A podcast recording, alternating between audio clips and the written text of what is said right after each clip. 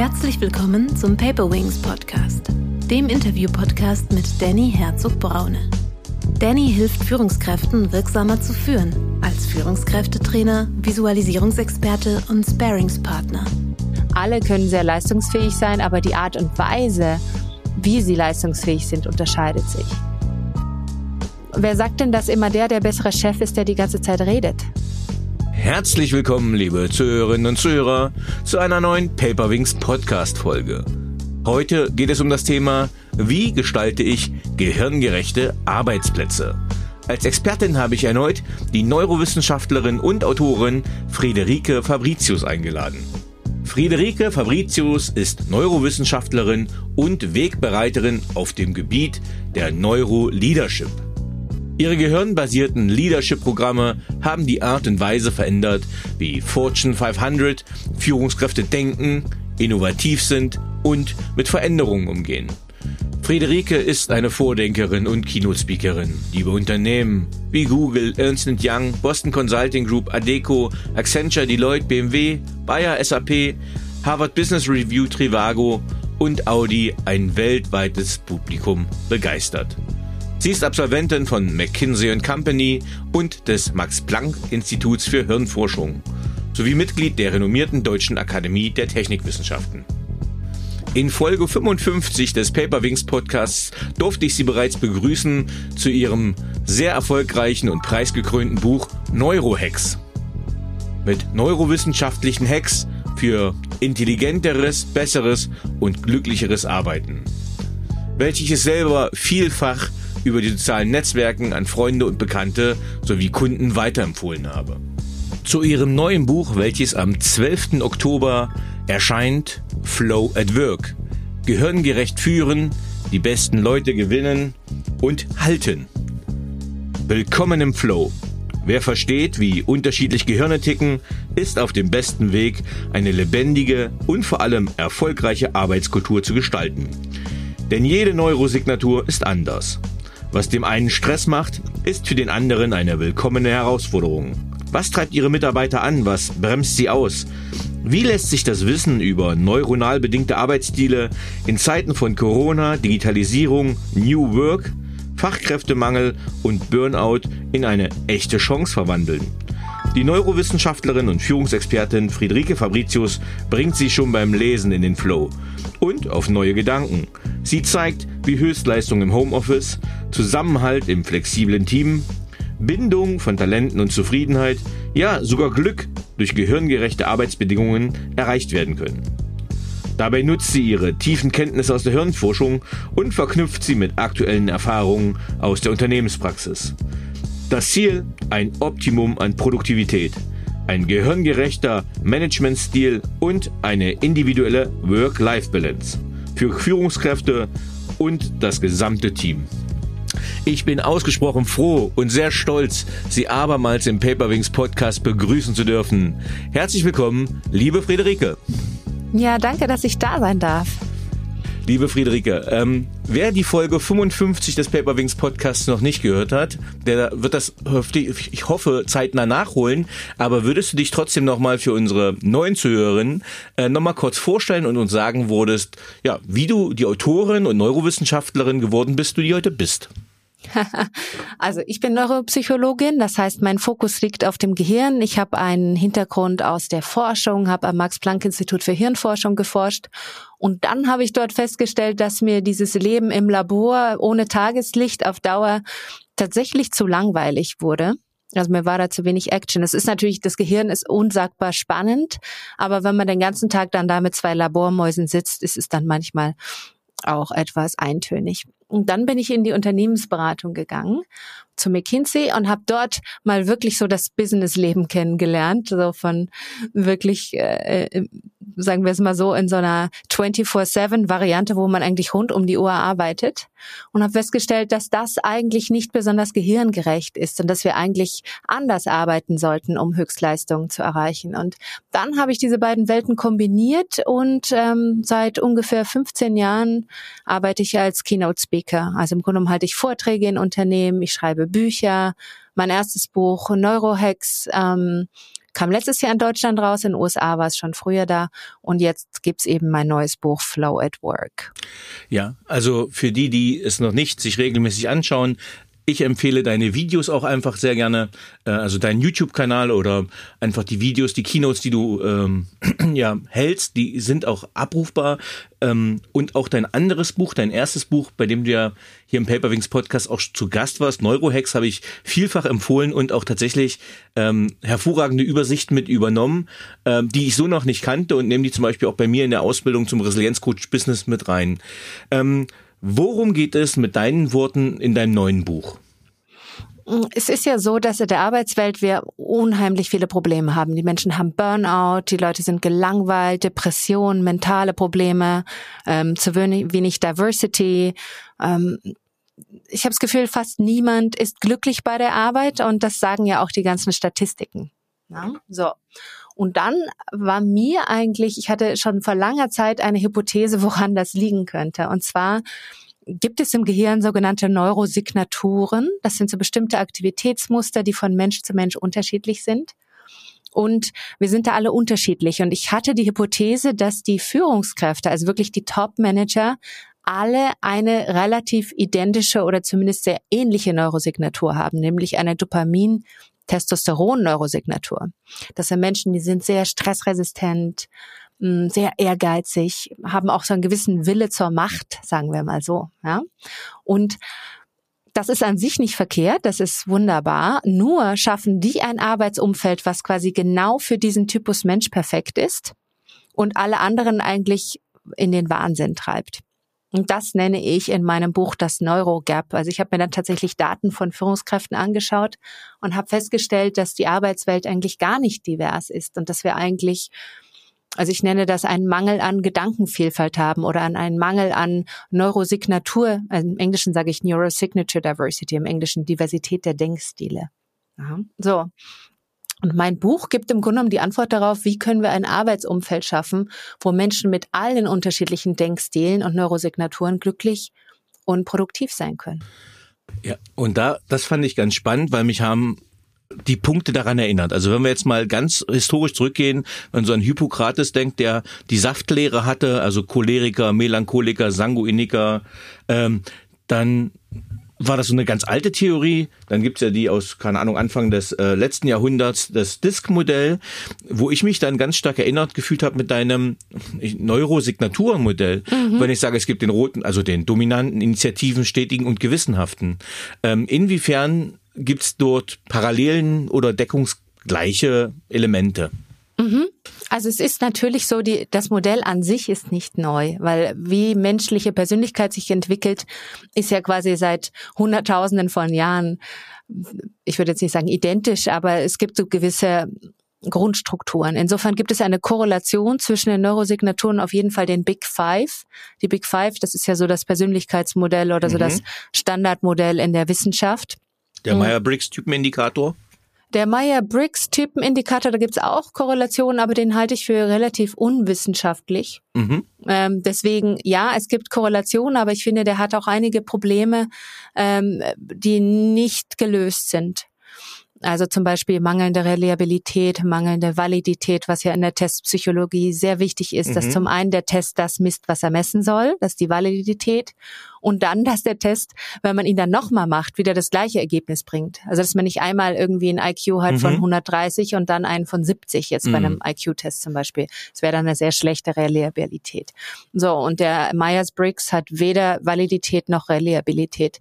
Deswegen empfehle ich ihn jetzt nicht unbedingt, aber mhm. sagen wir es mal so, es gibt auch noch andere Probleme. Was ich spannend finde an den Neurosignaturen ist das.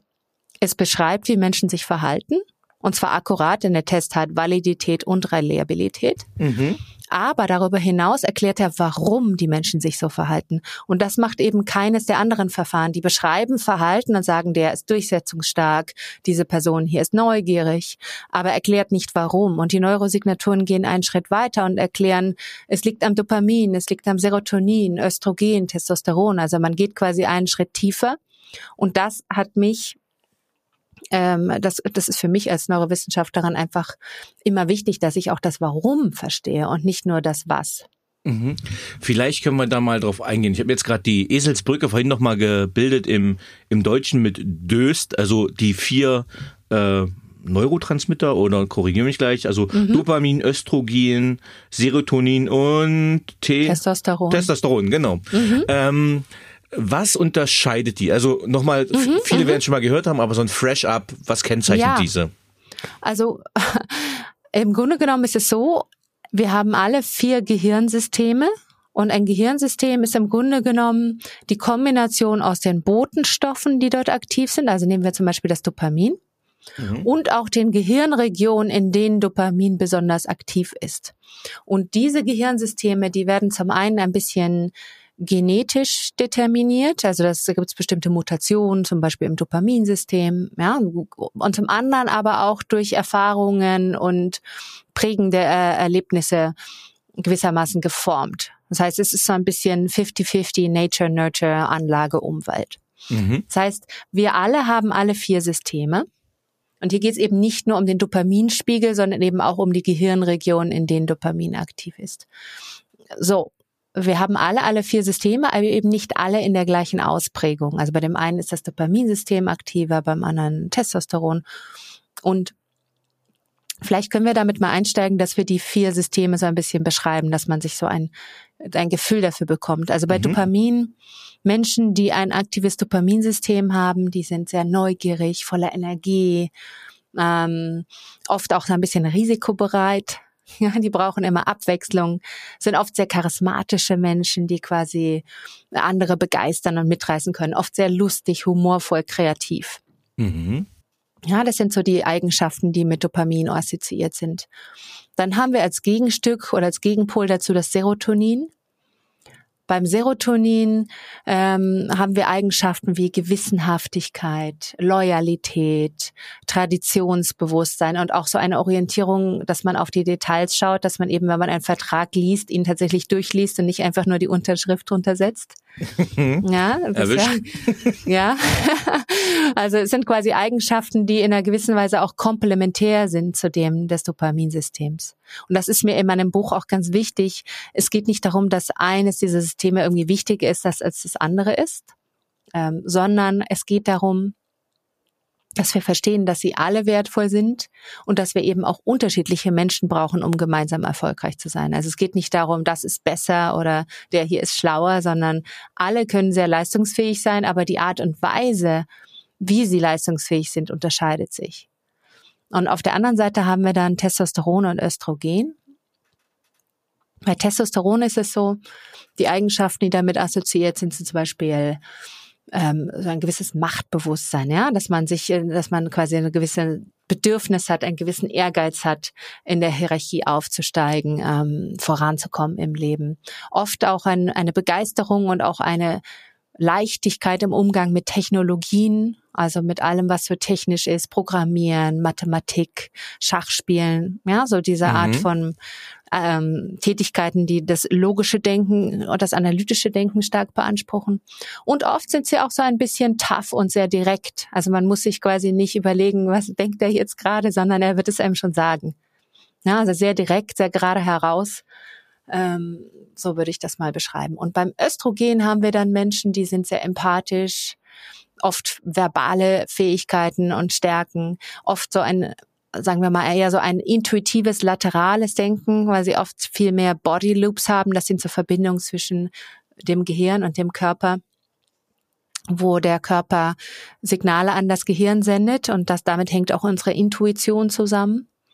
Also es sind oft Menschen, die die sehr gut darin sind, Beziehungen aufzubauen, empathische Führungspersönlichkeiten, oft aber auch so ein bisschen laterale Denken, die quasi Muster erkennen, die eine gute Intuition haben und die aber auch in die Zukunft denken und zwei Schritte vorausdenken und nicht einfach nur das machen, was jetzt gerade opportun erscheint, sondern dann auch überlegen, welche Wechselwirkungen das haben könnte ähm, in der weiteren Zukunft. So, mhm. und das wäre mal so grob beschrieben, das wären so die vier, vier Gehirnsysteme. Und wenn ich mich jetzt an meine äh, mangelhafte Schulbildung noch erinnere, dann würde ich das jetzt aber ja so ein bisschen schon in Schubladen stecken, weil ich sage, okay, mal so ganz grundsätzlich wäre der Mann eher so ein Testosteron gesteuerter Hormonträger und die Frau eher östrogenlastig. Ist das schon mal, können wir da sagen, ist richtig, ist falsch? Also beides ist natürlich gemischt, aber ich würde jetzt natürlich Schubladen aufmachen. Du hast mir jetzt ein System an die Hand gegeben, wo ich sage, hm. okay, äh, ich habe da eine Schublade. Es gibt so vier Kategorien mhm, und mhm. äh, Mensch, jetzt bin ich der Technikfreund, weil ich ähm, jetzt sage ich nur das Falsche, Dopamin, nicht Dopamin, ja, Testosteron. Äh, Testosteron habe äh, und die Frau kann die Fernbedienung nicht bedienen, weil die zu viel Östrogen hat. Jetzt bin ich ja ganz schnell in der mhm. Klischeefalle, aber da hast du ja. mich gerade hingeführt. Da habe ich dich hingeführt, aber nur um dich da dann wieder rauszuführen. Also mhm. es ist ganz interessant. Natürlich haben die Männer mehr Testosteron, die Frauen mehr Östrogen. Also jeder, der was anderes behauptet, hat in Biologie nicht gut aufgepasst. Mhm. Ja, und das ist einfach eine biologische Realität. Das Interessante ist aber, dass wenn man in die Daten schaut, mal ursprünglich habe ich in diese Daten geschaut und wollte, ähm, mich hatten ursprünglich interessanterweise eigentlich die Unterschiede zwischen Männern und Frauen interessiert, mhm. was ja irgendwie heutzutage schon fast irgendwie äh, ein skandalöses ist. Vorhaben ja. ist.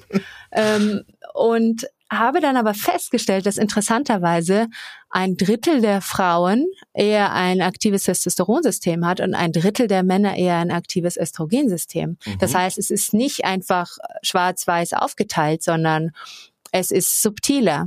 Natürlich gibt es mehr Männer mit aktivem Testosteronsystem, mehr Frauen mit aktivem Östrogensystem. Alles andere wäre auch biologisch ein Wunder der Natur.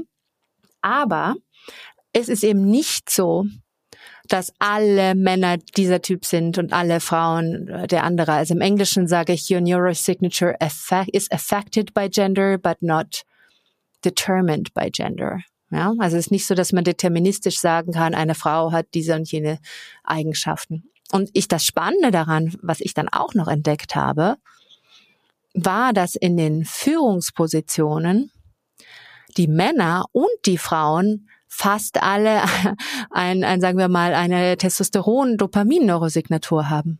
Das heißt, die Frauen, die sich in Führungspositionen befinden, sind oft ihren männlichen Kollegen sehr, sehr ähnlich. Das fand mhm. ich spannend. Passen sich Hormonstrukturen an. Das heißt, wenn ich jetzt in ein, in ein Umfeld gerate, was ellenbogenorientiert ist, konkurrenzorientiert ist, ich sage mal Alpha-Weibchen, Alpha-Männchen rumturnen, ähm, passe ich mich dann automatisch an, weil ich mich meiner Umwelt anpasse und mehr unter Stress gerate? Absolut, genau so ist es. Und es ist auch so, man weiß, dass wenn Männer mehr Zeit mit ihren Kindern verbringen, dass dann zum Beispiel der Oxytocinspiegel steigt. Mhm. Ja? Und man weiß umgekehrt auch, dass wenn Frauen mehr Zeit verbringen in kompetitiven, hierarchischen Strukturen, dass sie dann auch ähm, mehr Testosteronaktivität haben. Und insofern passt man sich seiner Umgebung an. Und das ist quasi nicht alles nur genetisch, sondern auch auch ein Umwelteffekt. Und was ich in meinem Buch aber sage, ist, dass es eigentlich ziemlich einseitig ist, was wir da haben. Also wer sagt denn eigentlich, dass eine Führungskraft machtbewusst sein muss, dass das unbedingt gut so ist? Es sind sie fast alle, aber ich habe diese Vorstellung, dass um eigentlich wirklich Diversity in die Unternehmenswelt zu bringen, dass wir eigentlich viel mehr unterschiedliche Denkstile fördern sollten und dass wir auch darauf achten sollten, dass wir Mitarbeiter einstellen und befördern, die eben ganz anders ticken. Dass wir zum Beispiel auch Männer befördern, die eher empathisch sind und die eher eine Östrogen-Neurosignatur haben. Ja, das sind aber oft die, die dann gar nicht rund um die Uhr arbeiten wollen, weil die sich nämlich auch um ihre Kinder kümmern. Ja, so und insofern sage ich, wir brauchen eigentlich eine ganz andere Arbeitswelt, wo Männer und Frauen Zeit haben, sich um die Kinder zu kümmern und wo wir uns alle nicht zu Tode arbeiten und wo es eben nicht nur zählt, wer stressbewusst ist und wer karrierebewusst ist, sondern wo wir im Grunde genommen diese Vielfalt der verschiedenen Denkstile zu schätzen wissen und fördern. Ähm, ich war sehr positiv überrascht, dass du sehr, sehr kritisch am Anfang in deinem Buch ein bisschen auf deinen früheren Arbeitgeber eingegangen bist und auch sehr offen. ähm, tatsächlich, ähm, ich habe so eine Ausbildung Resilienzcoach Business, wo ich, wo jetzt relativ viele Frauen aus einer führenden Unternehmensberatung auch drin sind, die so ein bisschen ähm, Richtung Burnout oder ho hohes Maß an Unzufriedenheit sind. Und wenn ich jetzt so ein, zwei Talkshow oder hier Gäste im Paperwings Podcast gehe, sehr viele erfolgreiche Frauen, die früher bei Unternehmensberatung waren. Ähm, und die gehen alle raus und die haben ein riesengroßes Brain Drain. Und du bist ja auch so ein Beispiel. Vielleicht kannst du ein bisschen was über deine Erfahrungen erzählen, die du hattest bei deinem ehemaligen Unternehmensberatungsarbeitgeber äh, und was die eigentlich daraus lernen müssten.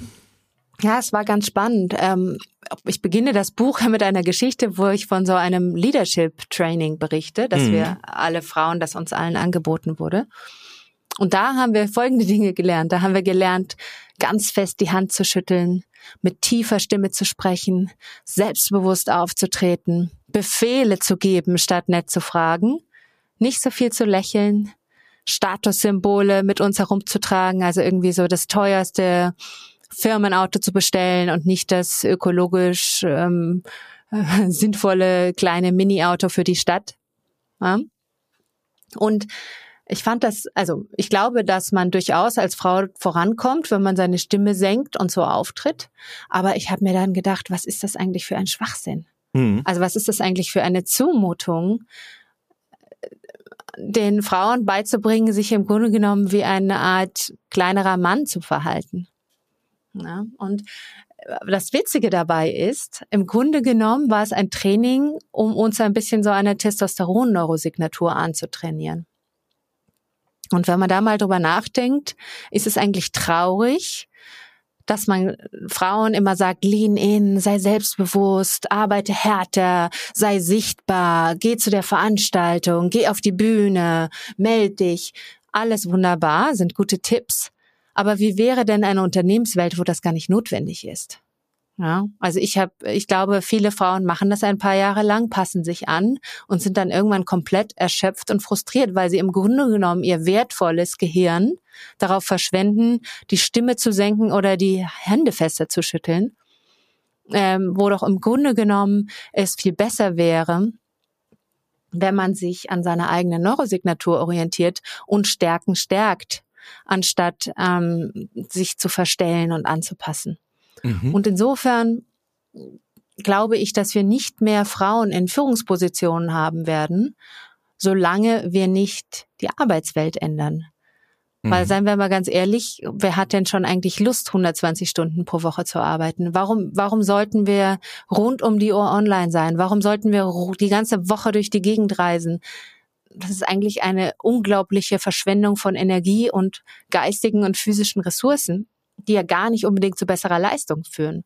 Und viele Frauen kommen irgendwann an den Punkt, wo sie sich entscheiden müssen, möchte ich bei meinen Kindern sein oder möchte ich Karriere machen? Und dann gehen sie, weil es einfach ähm, krank. Ja, hm. krank ist. Und hm. ich glaube, wir brauchen eigentlich eine Unternehmenswelt. Deswegen habe ich auch ein Kapitel, wo ich über Kinder in der Arbeitswelt spreche, wo Männer und Frauen weniger arbeiten, wo insgesamt das Arbeiten gehirngerechter ist und dann muss man nicht rund um die Uhr um die Welt jetten, um Karriere zu machen. Dann hat man die Möglichkeit, weniger zu arbeiten und mehr zu erreichen. Und deswegen habe ich mein Buch so gestartet, weil ich das Gefühl habe, dass viele dieser Diversity-Initiativen im Grunde genommen ja die Frauen zwingen, sich irgendwie zu ändern. Es ist immer dieser, du musst selbstbewusster auftreten, ähm, melde dich. Wer sagt denn, dass immer der der bessere Chef ist, der die ganze Zeit redet? Mhm. Und auf der Bühne herumspringt. Es gibt auch introvertierte Menschen. Es ist ja auch nicht so, dass die Person, die länger arbeitet, die bessere Leistung bringt. Und ich glaube, da brauchen wir ein Umdenken. Ähm, ja, das hast du ja auch nochmal, da habe ich mich natürlich auch erwischt gefühlt. Du gehst ja auch nochmal auf Extraversion und Introversion ein äh, und machst ja da auch nochmal Quadranten auf, in denen du das aufteilst, in das eben du sagst, ähm, es gibt aufgeschlossene Introvertierte, zu denen du dich selber zählen würdest, ähm, und es gibt halt auch zurückhaltende Extrovertierte. Mhm. Ähm, vielleicht kannst du ein bisschen was über das Modell sagen, weil ich das ja ganz spannend finde.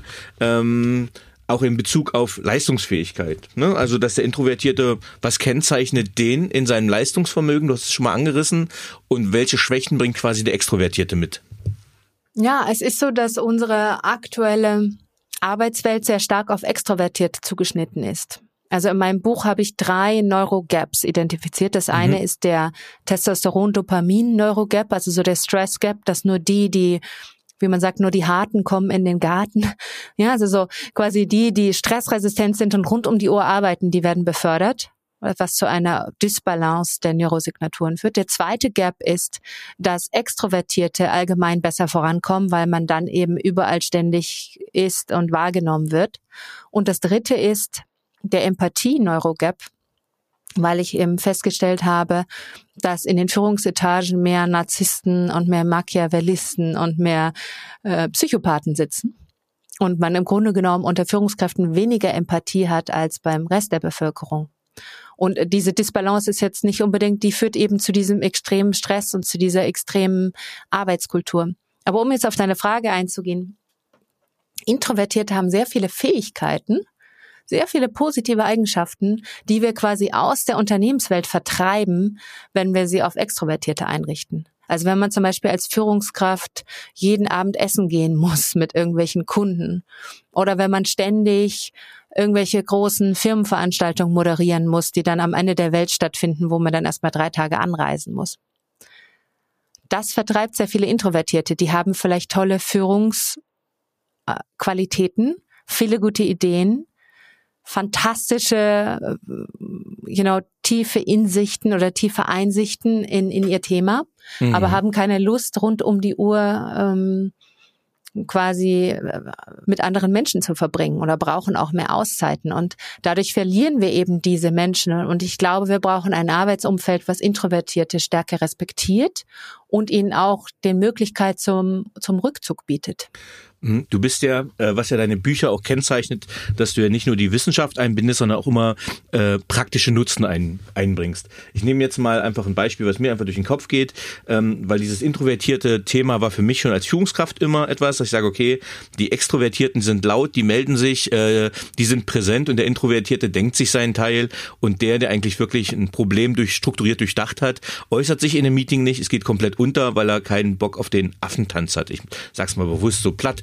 Ähm, aber was wäre jetzt zum Beispiel dein Tipp für eine bewusste Führungskraft, die sagt, hey, ich möchte äh, eine gute Neuro Diversität haben. Ich möchte eine gute Neurobalance, ist bei dir, glaube ich, noch was anderes, aber mhm, mhm, eine, eine, eine Balanciertheit haben in den Denkstilen. Äh, wie kann eine Führungskraft das gelingen? Die kann ja nicht mit einem, äh, ich sag mal, so einem Covid-Test für Neurosignaturen rumlaufen. ja, ja, zumal der, egal, darauf wollen wir jetzt, damit wollen wir jetzt gar nicht anfangen. ähm, so, ähm, der, na, jetzt muss ich hier kurz lachen, das war ein guter Vergleich. Ähm, hm, sorry, es ist so witzig. Auf jeden Fall, im Grunde genommen müsste ich zum Beispiel die Anzahl der Meetings reduzieren. Mhm. Ja, also äh, umso mehr Meetings ich den Menschen in den Kalender reinknalle, desto weniger Introvertierte werden den Job machen wollen. Also ich würde Meetings wirklich reduzieren auf sinnvolle Meetings. Ich würde nur die einladen, die wirklich da sein sollten und wirklich diese Meetingkultur, wo immer alle dabei sein müssen und wo die Meetings immer stundenlang dauern, das ist Gift für Introvertierte und es ist auch Gift für alle, die, die ihre Zeit sinnvoll nutzen wollen, anstatt sich nur zu präsentieren und nur quasi Self-Marketing zu betreiben. Also Meetings reduzieren. Dann, glaube ich, brauchen wir auch mehr Stille in der Arbeitswelt. Also im Englischen nenne ich das Silence and Solitude. Mm, wir müssen den Menschen mehr Rückzugsmöglichkeit geben. Also mehr Momente, also das Großraumbüro so als Beispiel mhm. ist, glaube ich, einer der Gründe, warum so viele Menschen so glücklich im Homeoffice sind. Wir müssen den Menschen die Gelegenheit geben, auch mal einen Augenblick ihre Ruhe vor ihren Kollegen zu haben, ohne dass das negativ ausgelegt wird, ohne dass man dann gleich als unsozial gilt, weil man nicht immer diese Open Door Policy hat und jeder einen jederzeit unterbrechen kann. Du, du hast auch ein schönes Beispiel in deinem Buch gebracht. Das, ich habe das in den USA selber ein paar Mal erlebt, dass ich diese wirklich grausigen Großraumbüros sieht, wie man das so aus Filmen kennt, wirklich mit diesen geschachtelten Trennwänden, wie so eine hm. Legebatterie. Hm. Ähm, das habe ich gesehen und gleichzeitig hast du in deinem Buch auch so schön beschrieben, wie ein CEO, da kannst du gleich übernehmen, ein CEO seinen Architekten vom Star Architecture Design das Bürokonzept vorgestellt hat. Vielleicht kannst du mal ein bisschen erzählen, was du da erlebt hast. Ja, das war, das war für mich so ein, ein lustiger Moment, weil ein, ein Klient von mir hat quasi sein Headquarter umgebaut und hat da natürlich ähm, sehr viel Geld investiert und das war alles wirklich sehr, sehr schick.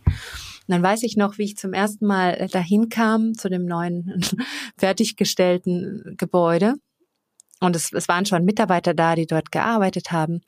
Und er hat mich dann herumgeführt, so ganz stolz, mit stolz geschwellter Brust und so, ja, alles ist aus Glas. Ähm, und ich also es war im Grunde genommen wie wenn man im Big Brother Haus einzieht. Mhm. Also stelle ich mir das ungefähr vor. Die Kameras sind auf einen gerichtet. Man hatte irgendwie aus keiner Perspektive in keinem der Büros auch nur irgendwie eine Möglichkeit, sich zurückzuziehen, weil aus jeder Richtung, aus jeder Himmelsrichtung quasi einem jemand sehen, hinter einem saß oder vor einem saß oder einem gegenüber saß. Also selbst wenn die Menschen individuelle Büros hatten, gab es quasi keinerlei Fluchtmöglichkeit. Und was ich dann entdeckt habe, war, dass manche es wirklich geliebt haben. Die haben ihr neues Büro gefeiert, weil das war wirklich schon sehr schick und sehr stylisch.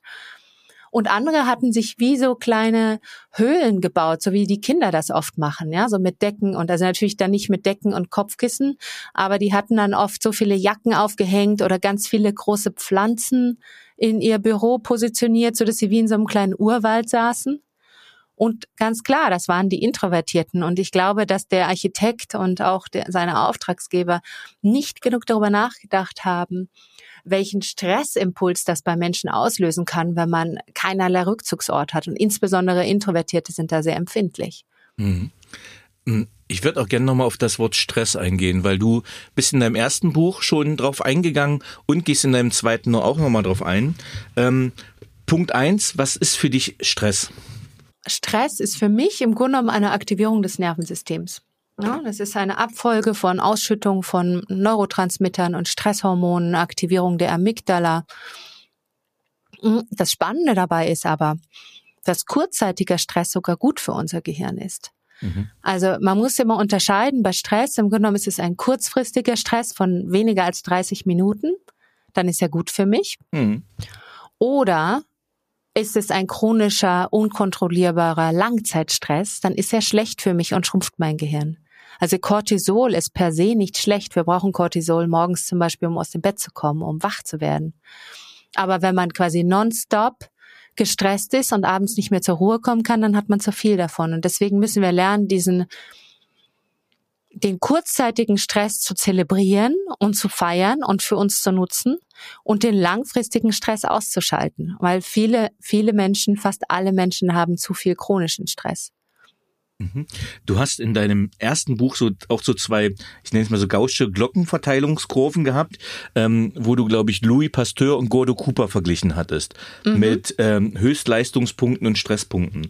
In deinem neuen Buch hast du das hast du dem noch was zugeordnet, nämlich äh, eine, eine Signatur, eine Neurosignatur, ähm, dass du einmal sagst, die die linke Kurve, das heißt äh, ein geringes Stresslevel, führt aber trotzdem zu einer hohen Leistungsfähigkeit. Das sind so die Serotonin- und Östrogenträgerinnen. Und die, die hohe Stresslevel haben und da auch Höchstleistung bringen, sind die Dopamin- und Testosteronträger.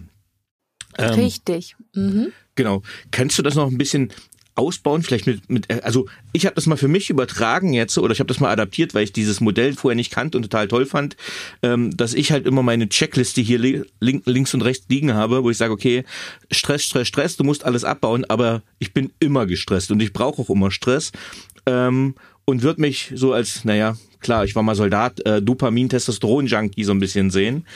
Und ich aber du hattest, glaube ich, auch noch das Beispiel, ich weiß nicht, ob es die ähm, BioNTech-Gründer waren, wo du gesagt hast, naja, es gibt so jemand, der im Labor steht, 15, 20 Jahre arbeitet, der ist, ist der dann eher ein Serotonin-Östrogenträger? Ja, also ich, äh, zum einen kann man die Stresskurven den Neurosignaturen zuordnen mhm. und zum anderen habe ich die, aber im Grunde genommen kann man sagen, die auf der rechten Seite, also die, die quasi viel Stress brauchen, um in die Höchstleistung zu kommen, sind so die Sensation Seeker. Mhm. Die, die das quasi brauchen. Und links haben wir dann eher so die tiefsinnigen Denker, die in die Tiefe gehen, Wissenschaftler, Forscher, Bestseller-Autoren, also Menschen, die wirklich tiefer über ein Thema nachdenken und sich auch die Zeit nehmen, da richtig einzusteigen. Und das Spannende dabei ist, es ist oft so, dass die Unternehmen glauben, ihre Höchstleister seien die Sensation Seeker, also die, die quasi extrem stressresistent sind und mental sehr flexibel sind und die es quasi lieben, wenn ständig etwas Neues passiert. Die werden oft quasi als die Höchstleister des Unternehmens gesehen. Und die, die eher und auf niedrigem Stressniveau ihre Höchstleistung erreichen, werden oft nicht ausreichend befördert und nicht ausreichend respektiert. Obwohl das eigentlich die Leute sind, die wahrscheinlich für die Firma die ganzen Patente entwickeln. Ja, ohne die es die Firma wahrscheinlich gar nicht gäbe.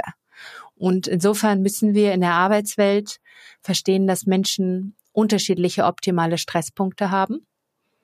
Und wir dürfen quasi nicht unsere Leistungsträger, die eher zum Typus tiefsinniger Denker gehören, so weit stressen, dass sie dann das Unternehmen verlassen oder in den Burnout gehen.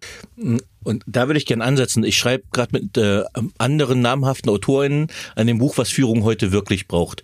Und dort wird zum Beispiel unter anderem Tobias Krüger, der war mal so Chefkulturblandler bei, bei der Otto Group, ähm, sagen, okay, die Hierarchien werden halt wegfallen in Zukunft. Also das haben wir sowieso schon in Agilität. Ähm, und wir müssen halt neue Positionen für die unterschiedlichen Spezialisten auch finden. Und das ist die Frage, an die ich anknüpfen würde. Denn was ich ja glaube, was diese Dopamin-Testosteron-Stress-Leute ausmacht, ist, dass sie ja viele Projekte gleichzeitig annehmen. Die machen das nicht so fundiert und gründlich. Äh, die sind sehr Pareto-effizient vermutlich in der Abarbeitung. Aber wenn ich jetzt diesen Serotonin-Östrogenträger nehme für diesen Stresspunktmessung, wenn das die fundierten, ruhigen Arbeiter sind, was wären denn die Positionen jetzt mal so mit, mit Schubladen, ähm, die die haben? Sind das Verwaltungsleiter oder wo siehst du die, wenn die Karriere machen sollen? Viele von ihnen sind zum Beispiel so im Buchhaltungsbereich, mhm. ja, oder so Finance, also da, wo es wirklich darum geht, dass man die Zahlen im Griff hat und zwar mhm. nicht nur oberflächlich. Mhm. Ähm, viele sind im Bereich der Wissenschaft, also oft, wenn ich mit Research und Development zu tun habe, dann habe ich ganz viele davon. Ähm, aber auch so im Bereich HR, weil hier gibt's ja auch das Östrogen, das sind oft die Leute, die sich quasi um die Menschen im Unternehmen kümmern. Mhm. Ähm, und es gibt sie natürlich auch, die CEOs mit so einer Neurosignatur, die haben dann oft einen ganz anderen Führungsstil, kommen oft sehr gut an, weil sie eben sich äh, um die Bedürfnisse der Menschen kümmern und weil sie langfristige Beziehungen aufbauen. Also wir können auch mal an so jemanden denken wie Warren Buffett. Ja, der lebt ein sehr ruhiges, zurückgehaltendes Leben, ist nicht irgendwie protzig unterwegs, ähm, arbeitet sich tief in seine Themen ein und ist damit sehr erfolgreich. Also es, man kann sehr erfolgreich sein mit diesen Neurosignaturen. Ich glaube, dass Unternehmen sehr viel Potenzial verschenken, weil sie diesen Neurosignaturen nicht den richtigen Lebensraum geben. Mhm. Ähm, du sprichst in deinem Buch auch von einem Gruppenflow. Was ist der Gruppenflow? Der Gruppenflow, da geht es, also wir kennen ja alle den individuellen Flow, wenn ich so in die mhm. Peak-Performance komme, wenn ich wirklich so Zeit, die Zeit und Raum vergesse und voll im Hier und Jetzt bin und ähm, liebe, was ich gerade tue. Das ist ein Zustand der höchsten Produktivität. Mhm. Und diesen Zustand kann man eben auch als Team erreichen.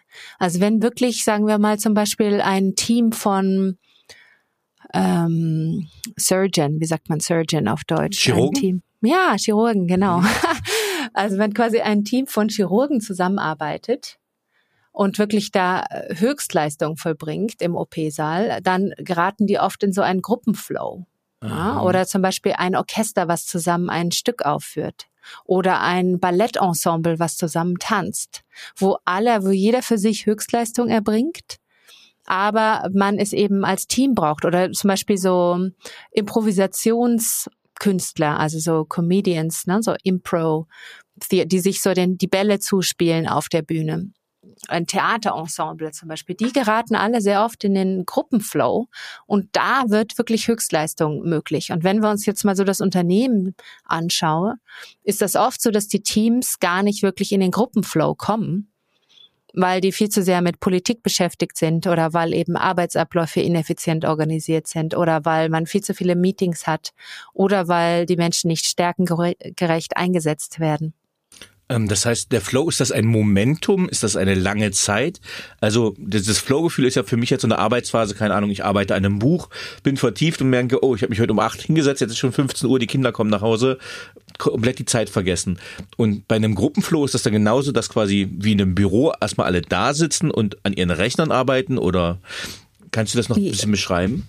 Ja, also es könnte zum Beispiel, es kann ja auch passieren, wenn man zusammen an einem Projekt arbeitet mhm. und sich so die Bälle zuspielt und jeder ja. kommt in seinen Flow und man, man arbeitet gemeinsam an etwas. Also man hat ja schon manchmal so kooperative Situationen, wo man gemeinsam irgendwie an einem Dokument arbeitet oder gemeinsam ähm, ein, ein Produkt entwickelt. Und das sind dann im Grunde genommen Momente der Höchstleistung, wo jeder seine Stärken einbringen kann, wo man respektvoll miteinander umgeht und wo jeder sich einbringen kann. Und leider ist es ja so, dass wir eine Situation haben, wo viele Menschen eben nie in den Flow kommen in der Arbeit. Hm. Und wir haben auch das Problem, und im Kapitel sage ich im Grunde genommen, dass, äh, sagen wir, der Feind von Gruppenflow ist das Gruppendenken, also im Englischen so das Groupthink. Hm. Es ist ja nun leider so, dass die, sagen wir mal, dominanteste Person im Raum sehr oft festlegt, welche Meinung man zu vertreten hat oder was äh, uns wichtig ist. Also es ist quasi wie so eine implizite Diktatur der Meinung in Unternehmen, dass sich die meisten Menschen automatisch unbewusst am Chef ausrichten. Und das führt dazu, dass wir natürlich, selbst wenn wir ganz unterschiedliche Menschen einstellen, oft dann gar nicht so viel Gedankenvielfalt haben, weil die Menschen sich gar nicht trauen, ihre Meinung zu sagen, weil sie vielleicht detrimental der Meinung des Chefs entgegengesetzt ist. Mhm. Und da, glaube ich, brauchen wir Techniken, um dafür zu sorgen, dass Menschen mit unterschiedlichen Stärken und unterschiedlichen Arbeitsstilen und unterschiedlichen Meinungen auch die Möglichkeit haben, diese Unterschiede einzubringen, anstatt dass wir dann so einen Einheitsbrei an Meinungen und Arbeitsweisen haben, die dann letztendlich nicht zur Höchstleistung führt. Okay, äh, ja, vielen Dank, Friederike. Ähm, vielleicht zusammengefasst als Abschlussfrage, ähm, wie gestalte ich gehirngerechte Arbeitsplätze? Gehirngerechte Arbeitsplätze sind Arbeitsplätze, wo nicht der Mensch sich an den Arbeitsplatz anpasst, sondern wo der Arbeitsplatz so gestaltet ist, dass er das Beste aus den Personen herausholt. Also nehmen wir es mal an, wenn ich introvertiert bin, dann ist mein gehirnfreundlicher Arbeitsplatz ein Arbeitsplatz, wo ich in Ruhe und Frieden arbeiten kann, ohne dass mich jemand nervt. Ja, für jemanden mit einer Dopamin-Neurosignatur ist der gehirngerechte Arbeitsplatz einer, wo ich ganz viel Abenteuer erleben kann, wo ich Neues entdecken kann, wo ich ständig neue Herausforderungen habe. Und insofern brauchen wir nicht den einen gehirnfreundlichen Arbeitsplatz, sondern wir müssen da ein bisschen mehr Flexibilität und Autonomie ähm, walten lassen, dass jeder sich so seinen eigenen gehirnfreundlichen Arbeitsplatz basteln kann. Mhm. Super. Ähm, wem würdest du dein Buch empfehlen? jedem, der ein Gehirn hat. Ähm. Große Zielgruppe. Finde ich gut. Große Zielgruppe, ja. Ähm, und, auch nutzt, und auch nutzt, und auch nutzt vielleicht als Ergänzung. Nutzt. Also das Buch ist im Grunde genommen für, ich würde mal sagen, es ist zum einen für Führungskräfte geschrieben, die ähm, mhm. gestalten können, die vielleicht die Unternehmen wettbewerbsfähiger machen wollen. Mhm. Es ist für HRler, die sich quasi Gedanken machen, wie sie das Arbeiten oder das Wohlbefinden der Mitarbeiter optimieren können. Und es ist auch für die, die quasi sich in einem Arbeitsumfeld befinden, was vielleicht überhaupt nicht gehirnfreundlich ist.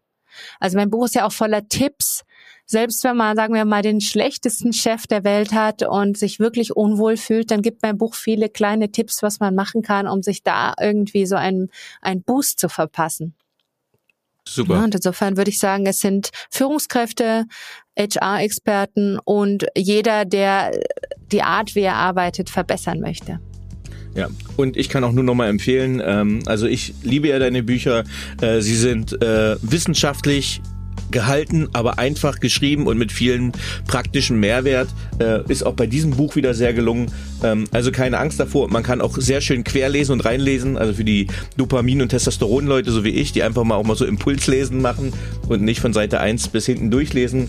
Ähm, ja, kleiner Tipp. Okay, äh, dann hätte ich noch ein paar persönliche Fragen an dich, Friederike. Mhm. Ähm, was braucht Führung deiner Meinung nach heute wirklich? Empathie.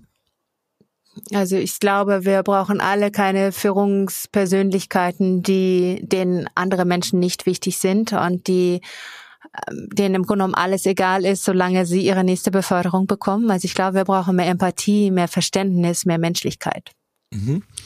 Wenn du eine lästige Angewohnheit sofort loswerden könntest, welche wäre es?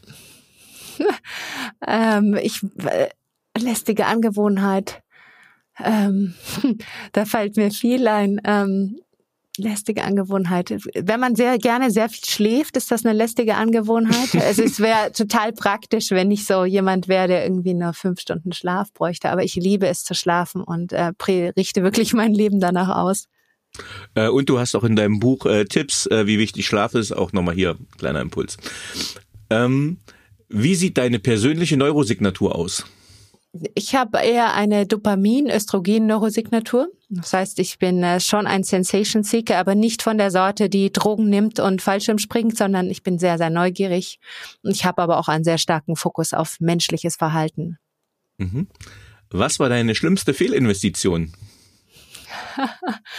ah, meine schlimmste Fehlinvestition. Das ist eine gute Frage. Schlimmste Fehlinvestition. Ich neige nicht dazu, also so äh, irgendwelche Shopping-Exzesse. Also ich habe schon den einen oder anderen Fehlkauf in meinem Schrank gehabt. Fehlinvestition, da würde ich eher sagen, irgendwelchen Fehlkauf ist auch okay. Ex, ja, aber vielleicht irgendwie so irgend so ein Ex-Freund, der wirklich ähm, die Zeit und Energie nicht wert war. Okay. Welche drei Filme begeistern dich? Ähm, ich habe diese, also drei Filme. Ich habe diese Sex in the City Folgen geliebt, mhm. so wie sie früher mal waren. Also das, was sie jetzt machen, finde ich nicht mehr ganz so genial. Ähm, was liebe ich noch? Mm, ich bin ja eher so für diese, diese sehr, was mag ich denn noch? Ich bin eher so der Buchleser. Das ist die Folgefrage. also ich finde, es gibt sehr viele Sex in the City Folgen, deswegen finde ich, okay. habe ich damit die Frage beantwortet. Okay, hast du gecovert. So, ähm, wegen dir, wegen deiner letzten Empfehlung habe ich innerhalb von wenigen Wochen drei Bücher durchgelesen. Und zwar die Achtsam Morden-Reihe, die hast du mir hier empfohlen, die habe ich auch fleißig weiterempfohlen. War auch eine sehr gute Empfehlung. Ähm, aber was liest du zurzeit? Ich habe gerade Band 4 von der Achtsam-Morden-Reihe gelesen. Der ist gerade gekommen. Ich, ja, ich bin so ein Fan. Ich hatte wirklich Spaß beim Lesen. Also ich lese wirklich alles, was lustig ist. Auch hier wieder meine Aufforderung an alle Hörer und Hör Hörerinnen, sagt man das so? Ja. Ähm, also wer Tipps hat für lustige Bücher, der kann sie mir wirklich bitte ähm, in die Kommentare schreiben, weil ich bin da, also das ist wirklich für mich die größte Freude. Ein lustiges Buch ist für mich so ein Genuss. Insofern ist meine Empfehlung hier auch wieder heute Band 4 von der Achtsam Morden Reihe. Mhm. Ähm, welche YouTube-Kanäle hast du abonniert? Meine YouTube-Kanäle, die, die kann ich wirklich nicht mit den Hörern teilen. Okay. ja, okay. Äh, wenn du unter allen Menschen der Welt wählen könntest, wen würdest du gerne zum Essen einladen? Mein Mann. Schön. Äh, was waren die drei einflussreichsten Erkenntnisse, die deine berufliche Entwicklung bestimmten? Also mein, die Erkenntnis, dass man das machen muss, was einem Spaß macht. Ich glaube, mhm. dann ist man immer gut in dem, was man tut und kommt immer irgendwie voran, egal was es ist. Das andere ist, ähm, nie aufgeben. Also ich bin ein bisschen so, ich beiße mich fest, wenn ich mir irgendwas vorgenommen habe, dann ziehe ich das auch durch. Ich glaube schon, dass sich harte Arbeit gewissermaßen auszählt. Also ich glaube, wir brauchen schon so ein bisschen Disziplin. Nicht im Sinne von zu Tode arbeiten, aber wenn man ein Ziel vor Augen hat, dann sollte man sich überlegen, was kann ich tun, um es zu erreichen und nicht einfach irgendwie abwarten. Das Durchhalterfähigkeit vielleicht. Mhm, mhm. Mhm. So dieser Grit oder wie man es nennt. Und das Dritte, dass man sich ein Arbeitsumfeld suchen sollte, was zu einem passt. Also dass Anpassung wirklich nicht die Lösung ist, sondern dass man sich möglicherweise sein eigenes gehirngerechtes Arbeitsumfeld optimieren sollte, was einem passgenau zum eigenen Gehirn passt. Ja. Ähm, auch nochmal hier äh, das Feedback von mir, das hast du in meiner Folge auch mal gesagt, es war auch für mich ein wichtiger Impuls, ähm, dass du deine Arbeits Bedingungen ja schon perfekt für dich angepasst hast und dass das äh, ja hervorragend funktioniert, sieht man ja. Ähm, und das habe ich auch gerne mal weitergegeben und haben die Zuhörerinnen auch mal gespiegelt. War ein wichtiger Impuls. Vorletzte Frage. Ähm, wenn du über Nacht eine neue Sprache lernen könntest, welche wäre es und warum? Hm. Also sagen wir es mal so, ich fände es super spannend, Russisch zu lernen und mal zu hören, was denn zum Beispiel in Russland so im Radio verbreitet wird. Конечно, ты не говоришь по-русски. Oh, okay. Dass ich dich mal überraschen kann, hätte ich auch nicht gedacht. Ja, doch, doch. ja, Russisch, gut. Ähm, und die letzte Frage. Wenn du die jugendliche Friederike treffen würdest, was würdest du ihr raten? Ich würde ihr raten, ich würde ihr raten, sich mit Menschen zu umgeben, die ihr gut tun. Und da sehr selektiv zu sein. Werde ich sofort an meine beiden Töchter weitergehen, den Rat. Liebe Friederike, vielen, vielen lieben Dank. Es war mir wie immer, könnte ich jetzt sagen, oder es war mir zum zweiten Mal ein sehr großes Vergnügen, eine Ehre. Es war schön, dich hier gehabt zu haben. Vielen, vielen lieben Dank. Ja, danke an dich. Tschüss. Tschüss. So, liebe Zuhörerinnen und Zuhörer, ich hoffe, Ihnen hat dieser Podcast gefallen. Wenn er Ihnen gefallen hat, hinterlassen Sie gerne ein Abo, eine positive Bewertung und empfehlen Sie diesen Podcast weiter. Bleiben Sie gesund. Mit besten Grüßen, Ihr Danny Herzog Braune.